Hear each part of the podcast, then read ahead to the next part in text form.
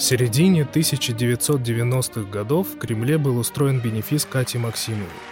Долго думали, как его лучше сделать. Потом родилась идея, чтобы Катя станцевала «Золушку», второй акт, на балу. Ее партнер был раза в два моложе нее. Но поверьте, это было совершенно незаметно. На сцене была прежняя Катя, необыкновенная, породистая красавица. Золушку на балу приветствовали иноземные гости, которых изображали Василий Луновой, Марк Захаров, Галина Вишневская. Часы били полночь. Золушка роняла туфельку и убегала. Тогда появлялся Володя в смокинге, лакированных туфлях.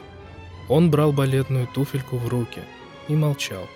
Но зрителю были понятны его чувства к удивительной женщине, которой эта туфелька принадлежит. Но не к Золушке, а к Кате, каждому из прожитых с ней мгновений. Потом Катя возвращалась на сцену, Володя поднимал ее на руки, и на этом спектакль заканчивался. Сегодня я вспоминаю о том представлении – и у меня ощущение, будто бы наша Золушка просто вышла за кулисы и вот-вот снова появится перед своим любимым принцем.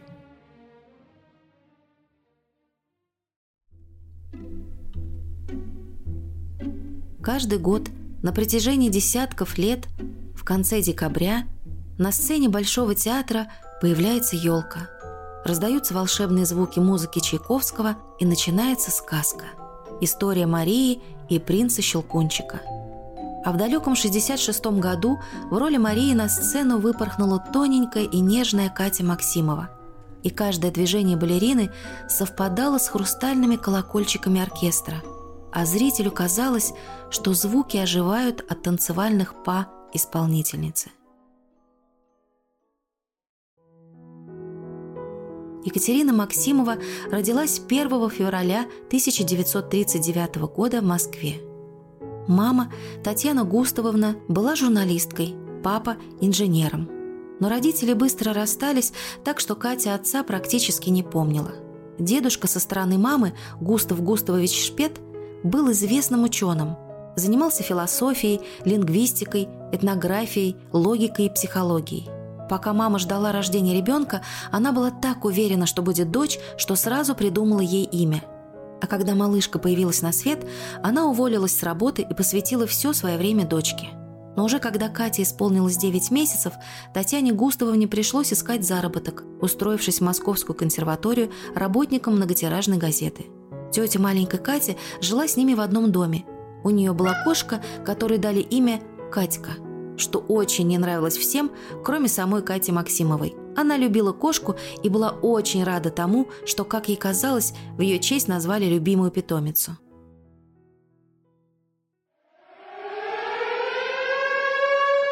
Когда началась война, семья Максимовых эвакуироваться не успела. Девочка была тогда еще совсем маленькой, воспоминаний сохранилось немного. Как совсем не могла спать из-за постоянных ночных бомбежек – как ели лепешки, испеченные мамой из картофельной кожуры. Мама пыталась зарабатывать, брала заказы и понемногу шила, чему учила и дочку, чтобы та умела все. Вдруг пригодится. А потом война закончилась, начались репрессии, и маму уволили из газеты. Приятельница Екатерины Густавовны, чтобы дать возможность заработка подруге, брала работу на дом, которую они потом выполняли вместе –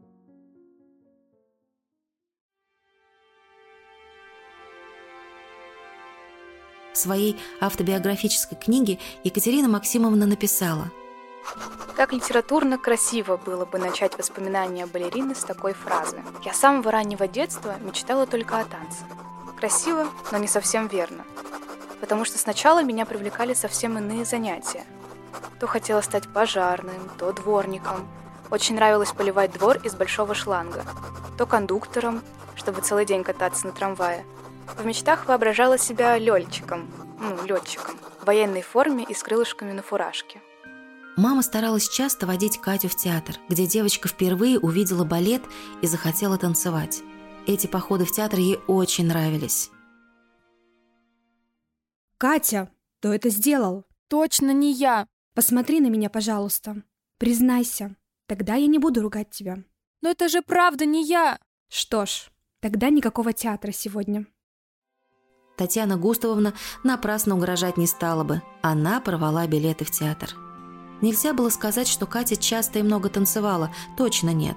Но окружающие замечали, как изящно девочка прыгает, двигается, и говорили об этом постоянно, что этой малышке надо танцевать в балете. Представьте себе, центр Москвы, кооперативный дом МХАТ, совсем рядом старинная церковь Воскресения, напротив дома раскинут красивый большой сад, где каждый год весной пышно цвела сирень. Соседями по дому и по двору были известные артисты. В гости приходили музыканты, писатели, ученые. И в одном доме с семьей Максимовых жила Екатерина Васильевна Гельцер, народная артистка РСФСР, прима-балерина Большого театра.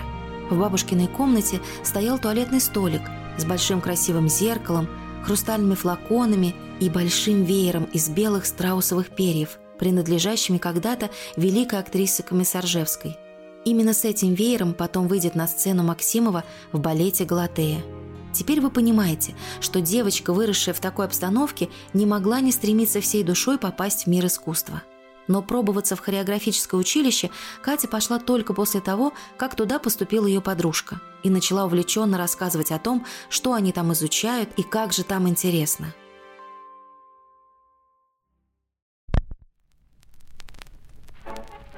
Екатерина Васильевна, вот э, посоветоваться хочу. Катенька мечтает учиться в хореографическом. Не знаю, не знаю. Вот, и я ей говорю, что конкурс такой, без знакомств не поступишь. Я вот как-то не вижу в ней потенциала. Уж не обижайтесь на меня. Вы не посмотрите Катю? Не найдется минутки? Да не нужно вам это уж, поверьте мне, народной артистке.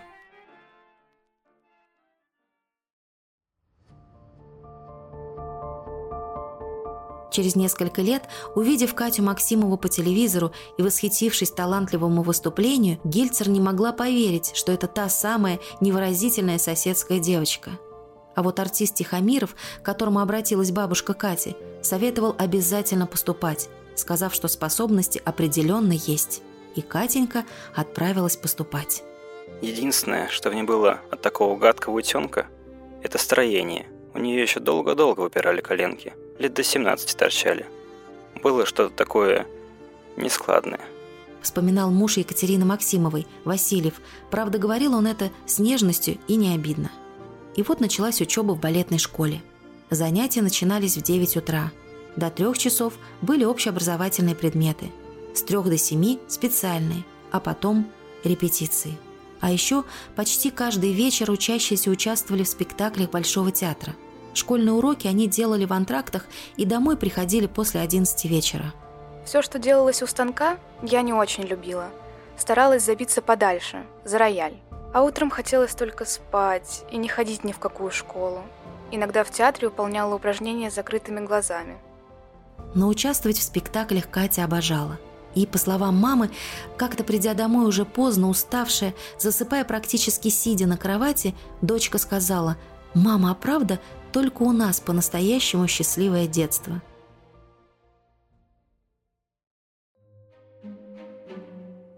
Что касалось сладостей, которые не приветствовались у балерин, Катя их, к счастью, не особо любила, обожала только мороженое. И однажды, пролечив больные нос и горло, не удержалась и купила свое любимое – в ЦУМе. И довольная шла по улице и уплетала пломбир.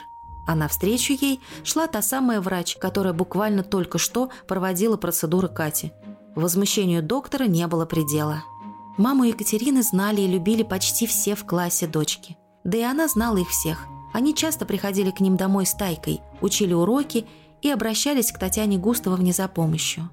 Отличные оценки Катя получала только по специальности и очень любила своего педагога по классике, Елизавету Павловну Герт, которая называла ученицу Масиком –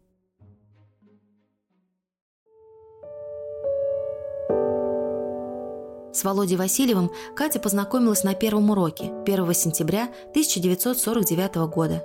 Но оказавшись с ним в одной паре, юная ученица передразнивала своего партнера, стоило ему только отвернуться.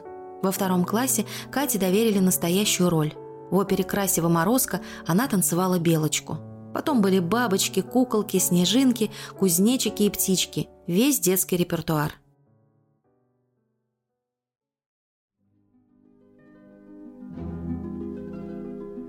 Балет «Щелкунчик» – это особый, знаковый спектакль в творческой жизни Екатерины Максимовой.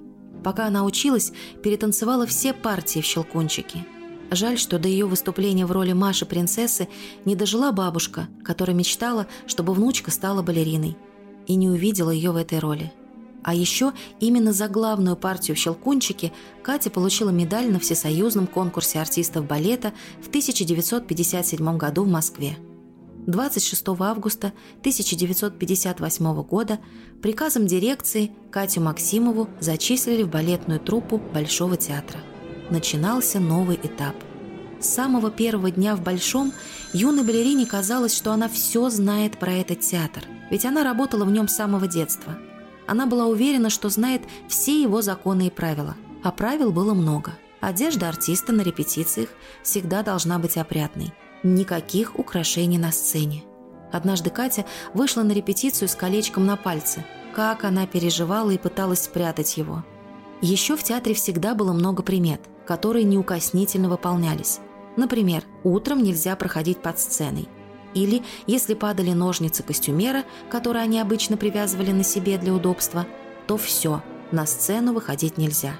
У каждого артиста были свои особые привычки – зайти в определенном месте, постучать по деревяшке. Начало творческой судьбы Екатерины Максимовой связано с именем Юрия Григоровича. На его постановке Катя ездила смотреть в Ленинград до того, как он пришел в Большой. Благодаря Григоровичу произойдет взлет балерины Максимовой. Но именно он нанесет ей сильнейший удар –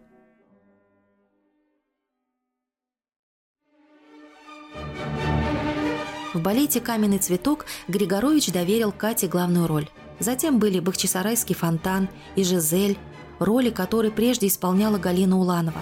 И это было серьезным испытанием для юной балерины. О «Жизели» в исполнении Максимовой писали потом. Для многих прекрасных танцовщиц эта задача так и остается невыполнимой.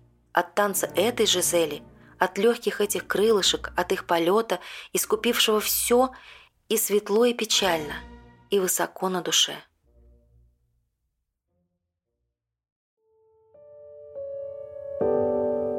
В Жизеле они танцевали в паре с Васильевым. Сначала он начал провожать ее из училища домой, потом они стали работать вместе в Большом театре. Они всегда были очень разными. Он эмоциональный и невероятный романтик. Она сдержанная, даже замкнутая. Я ни о чем не думаю, кроме нее. И днем, и ночью, каждую минуту. Я хочу только одного – видеть ее, смотреть в ее глаза, дотрагиваться до ее рук, прижаться к ней и держать в своих руках, не уставая. Я провожаю ее домой и жалею, что дом так близко. От театра до Брюсовского переулка всего совсем немного. И потом весь вечер, всю ночь думаю только о ней. И мечтаю, мечтаю, мечтаю. Бог мой, каких усилий мне стоит в школе не показывать вида, что люблю ее холодно смотреть на нее, неловко шутить с другими и постоянно высказывать свое безразличие. Любовь вливалась в меня так долго, что пожар уже не затушить, а пламя становится все жарче. Максимова и Васильев поженились в 1961 году. Расписались в ЗАГСе и разошлись каждый в свою квартиру. А через день они улетели в Париж по приглашению на премьеру фильма «СССР с открытым сердцем» об их дуэте – Многие тогда решили, что их любовь – обман и просто рекламный проект. Но это было абсолютно не так.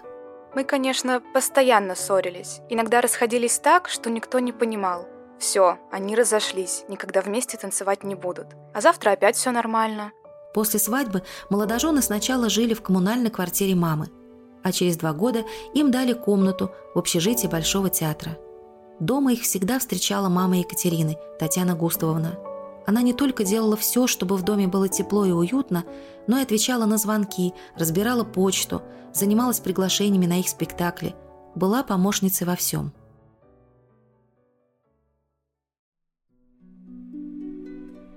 В 1968 году Григорович поставил балет «Спартак», в котором роль подруги Спартака, Фригии, ввел специально для Екатерины Максимовой – Спектакль стал сенсацией. О нем писали, говорили, на него стремились попасть поклонники. Екатерина Максимова перетанцевала всю классику балета «Китри» в «Дон Кихоте», «Адетту Адилию» в «Лебедином озере», «Аврору» в «Спящей красавице». Когда режиссер Белинский предложил Максимовой роль в фильме «Балете Галатея», балерина по обыкновению сказала «нет». Она часто так реагировала на любые идеи, за что французский фотограф Анри Лартик дал ей прозвище «Мадам Нет». Этот фильм задумывался по пьесе Бернарда Шоу «Пигмалион», в котором профессор Хиггинс будет преподавать цветочнице Элизе правила движений классического танца. Это были трагические съемки. Помню, как же я на Галатее рыдала. А мы сколько. Вся работа находилась на грани срыва. Согласна, в конце концов Галатея действительно получилась. Но получилось вопреки всему, что было.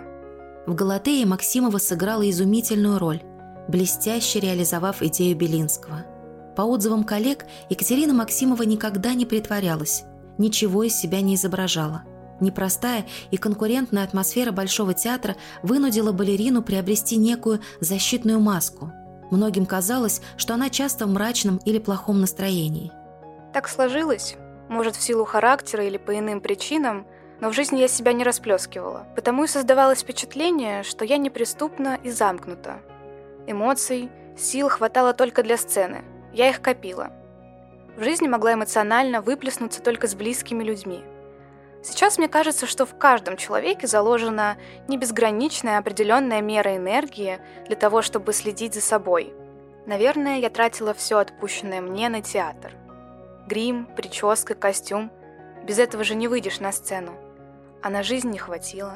Никогда не занималась своей внешностью. Никогда сильно не красилась, не делала сложных причесок. Была равнодушна к повседневной одежде. Как свитер надену, так в нем и хожу. Удобно. Вечером решаю, что утром обязательно надену что-нибудь новенькое. Но встаю, натягиваю свитер и лечу в театр. Есть такая театральная примета. Если спектакль удачный, то аплодисменты переходят в овацию. А если нет, аплодисменты продолжаются ровно столько, чтобы артист успел откланяться. А еще артисты балета всегда боялись веника, преподнесенного вместо цветов. На тренировках часто звучала угроза-поговорка «дождешься веника в газете».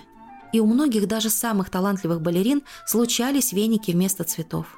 Максимова с тревогой тоже ждала своего веника. И вот, во время одного из выступлений на сцену упало что-то, завернутое в газету. Катя не стала разворачивать сверток на сцене. За кулисами она заглянула в газету, в которой оказались какие-то сухие ветки.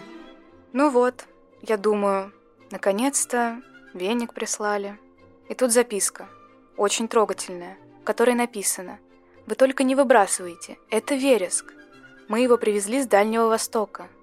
Вы его поставьте в воду, и он у вас расцветет». И на этих веточках потом и правда появились нежные синие цветы.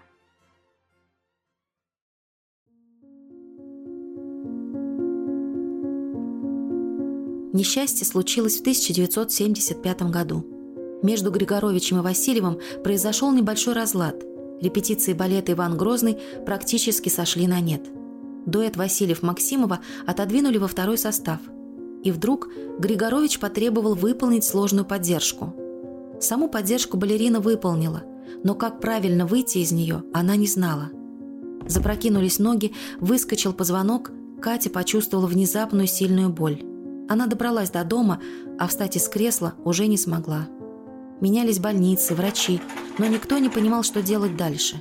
Пока Васильев не устроил на приеме скандал, потребовав помощь с лечением знаменитой балерине. Один из врачей сказал сразу. «Про свою профессию забудьте. Если вы отсюда выйдете хотя бы на костылях, и то будет чудо». После таких слов Кате Максимовой казалось, что мир рухнул. Понимая, что с балетом покончено, она решает снова вернуться к мечте о ребенке. Но на пятом месяце беременности ребенок погибает. Для Екатерины это стало таким ударом, что она не соглашалась поверить в то, что это произошло, и не разрешала врачам делать операцию. Когда у мужа из-за переживаний начинает серьезно болеть сердце, Максимова решает вернуться к работе. Понемногу, аккуратно, но с невероятным упорством – это маленькая, железная женщина.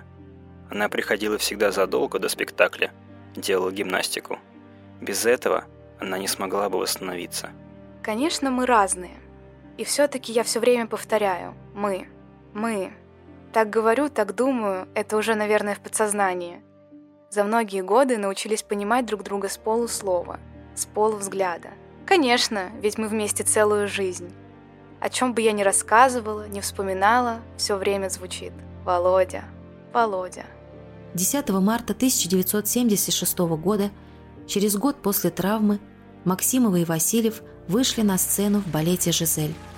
Зал встал. Аплодисменты раздались такие, что музыки не было слышно. Во время танца стояла невероятная тишина. За кулисами собрались все артисты, молясь, чтобы Катя не упала. А Васильев весь спектакль протанцевал, повернув голову, чтобы все время видеть Катю и, если будет нужно, подхватить. После того, как ей пообещали жизнь без движения, она протанцевала еще 20 лет. В 1980 году Максимова получила диплом балетмейстера-репетитора, отучившись в ГИТИСе. И с 1982 года преподавала. Последняя премьера в Большом театре состоялась для Максимовой в 1986 году в балете «Анюта», поставленном Васильевым. И это было незабываемо. Зрители реагировали на каждую вариацию, каждый жест. А по окончании выступления овации длились полчаса. А в 1988 году утром в Большом театре на доске объявлений вывесили приказ об увольнении народных артистов СССР – среди которых была и Екатерина Максимова. Это был беспрецедентный случай в истории театра. Но балерина выбрала свой путь – не плакать и страдать, а работать дальше. Впереди было еще много блестящих выступлений на разных сценах мира, спектакли, с которыми Екатерина объездила пол нашей страны, и работа в театре балета Кремлевского дворца съездов, который стал новым домом балерины. Здесь Максимова реализовала себя как балетмейстер-репетитор – а потом было и возвращение в Большой. Сначала Владимира Васильева назначили художественным руководителем. Затем в Большом театре готовила балерин Максимова, которая не бросила кремлевский балет, продолжая трудиться и там. В 2008 году Большой театр организовал фестиваль в честь юбилея блестящей пары Екатерины Максимовой и Владимира Васильева. Выступали ученицы балерины, а в роли Петра Леонтьевича в «Анюте» танцевал Васильев. А в 2009 году – Екатерины Максимовой не стало. Воздушной, изящной Катеньки, как называли ее в театре всю жизнь, храброй и сильной, легкой, как девочка, маленькой, великой женщины, как говорил о ней муж. Иногда я его ненавижу и думаю, господи, зачем я стала балериной? Сколько прекрасных профессий на земле. Мучений балет доставляет гораздо больше, чем радостей. И все же это моя профессия. Я, конечно, не променяю балет ни на что другое. Я балерина, и от этого мне уже никуда не деться. Но балет — не только моя профессия, это еще и моя жизнь.